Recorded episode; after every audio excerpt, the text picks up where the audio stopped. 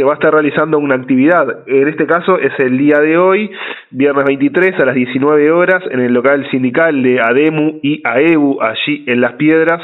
Va a estar Aurelio González, Marcos Carámbula y Ever Fleitas. Va a haber también un espectáculo musical, va a haber una parte artística. Es una actividad, como ya decíamos, abierta a todo público, no requiere entrada ni ningún tipo de invitación, simplemente arrimarse hasta el local sindical que queda en Valle y Ordóñez 673, como decíamos, en Las Piedras, en Canelones.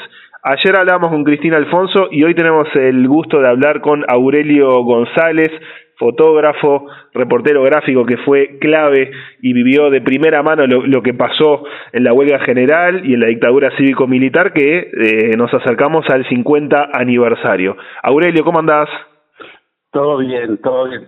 Te, escuché y efectivamente eh, estamos en los 50 años del golpe de Estado del 27 de junio de 1973 y la huelga general contra el golpe de Estado que a mí, a por esas cosas de la vida, digo, eh, me tocó estar eh, no el 27, el 26 y el 27 de junio del 73 eh, en el Palacio Legislativo y dentro de la Cámara de Senadores. Eso quiere decir que yo viví el golpe de Estado, se puede decir en vivo y en directo. O sea, esa noche es cuando, en la noche del 26, cuando el Senado, o sea, senadores, condenaban el golpe fascista de la... De, es porque fue un golpe cívico-militar, pero en ese momento se condenaba el, el, golpe de Estado eh, donde yo, en lo personal, por estar ahí eh, dentro de la Cámara de Senadores, de senadores escuché, digo, las intervenciones más vibrantes condenando ese golpe. Aurelio, para la gente que quizás que quizás no, no, no te conoce o no conoce la, la historia, contanos un poco, eh, hacernos una reseña de por qué estabas ahí, cuál era tu, tu profesión, qué, qué es lo que te lo que te situaba en ese momento en la Cámara, el, en el Palacio Legislativo. Bueno, yo, era eh, fotógrafo del Diario Popular y era, eh, vamos a decir, el responsable del sector fotografía. Entonces, eh, ya teníamos claro que el golpe se iba a dar. Es más, cuando escuché un, un, un, acto que hubo en, eh, en la Avenida General eh, San Martín, dos días antes del golpe, al diputado Arismendi, hablando de la posibilidad del golpe, yo le, le dije al director del diario en el 26 que me iba al Palacio Legislativo a ver qué es lo que estaba pasando allí y iba como fotógrafo. Entonces me fui para allá y cuando no más entré en el palacio me di cuenta de que había como una normalidad. O sea, los empleados, los pocos senadores, porque no había muchos, pero los pocos senadores que habían todos con cara de circunstancia, preocupados, porque el golpe prácticamente ya estaba en la puerta del Palacio Legislativo. Y así fue. Este, cuando empecé a escuchar aquellos, aquellas intervenciones de los senadores, venía la noticia de que habían llegado camiones con gente del ejército con fusiles en mano. Pero luego venía otra noticia de que también había tanques cerca del Palacio Legislativo. Todo eso yo lo estaba escuchando dentro de la Cámara de Senadores. Entonces, claro, saqué una cantidad de fotos.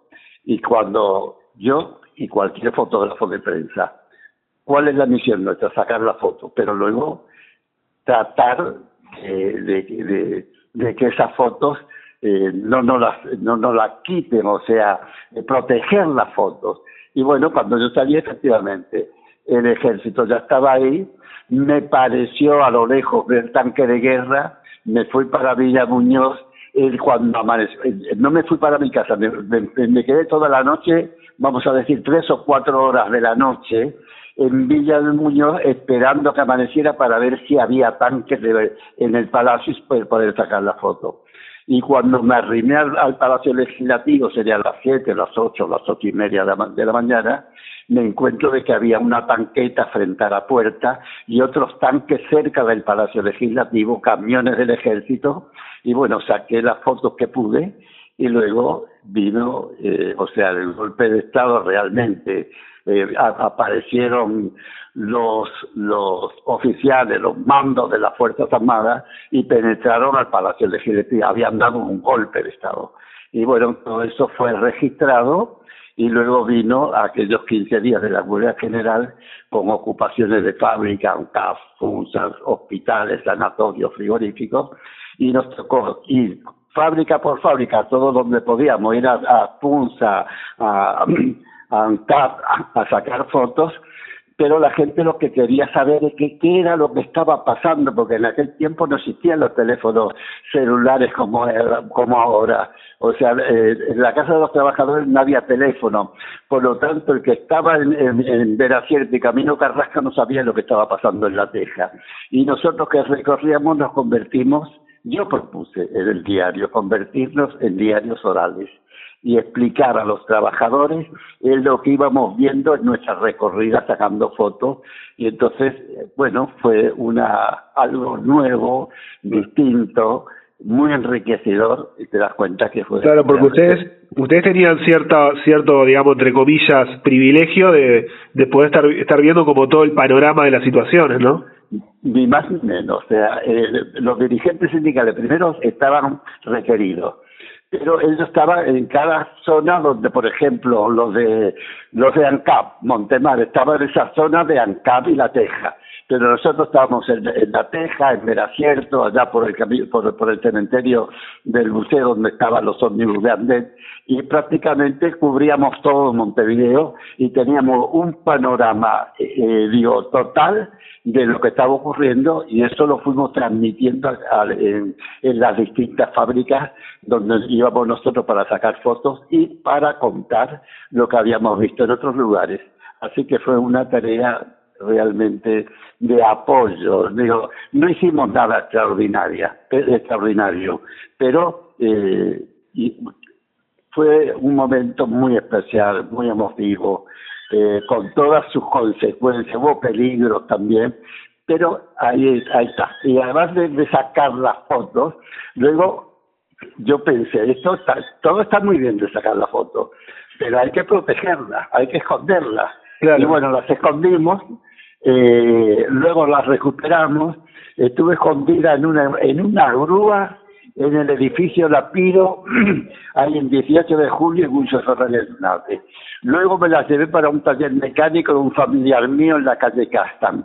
Y luego me las llevé para una, para la, para la ciudad vieja, la calle Washington 281, y allí en un sucucho escondí aquellos negativos de la Gula General y cuando salí para el exilio en el 76 me la llevé y hice exposiciones en México, en Madrid, en Barcelona, en Sevilla, en las Islas Baleares, en París, en Grenoble, en Lisboa y Ginebra, contando lo, de esa resistencia heroica, sobre todo de la clase trabajadora y los estudiantes, heroica fue, y sobre todo la mujer trabajadora. Porque aparte de ser, sí, ¿Cuánto, para tener una idea del volumen, eh, ¿cuántos, ¿cuántos negativos componían ese, ese acervo que, que, vos estuviste protegiendo y que después lo llevaste? Bueno, eh, vamos a entender, vamos a entenderlo. El primer archivo escondido, el primer archivo escondido era de lo que habíamos sacado durante 17 años y esos se escondieron el 6 de julio del 73 y serían unas 70 u 80 mil imágenes. Luego, en la segunda, el, segundo, eh, la segunda eh, cantidad de negativos escondidos fueron los de los 15 días de la huelga general y serán unas 400 o 500 fotos de lo que fue aquella huelga, aquella resistencia al golpe. Así que ya son 70 80 mil de, de, de 17 años y unas 500 fotos de lo que fue la huelga general contra el golpe. Claro.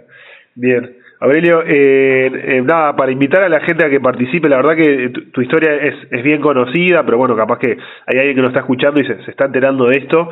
Eh, ¿qué, qué, qué, te queda como de, de, enseñanza o de recuerdo o de mensaje que quiera transmitir sobre, sobre esta etapa que pasó el, el país este, y sobre el rol que vos, eh, me, me parece interesante eso de que si bien eh, vos te desempeñaste como fotógrafo, también tuviste un rol social de, de, ayudar.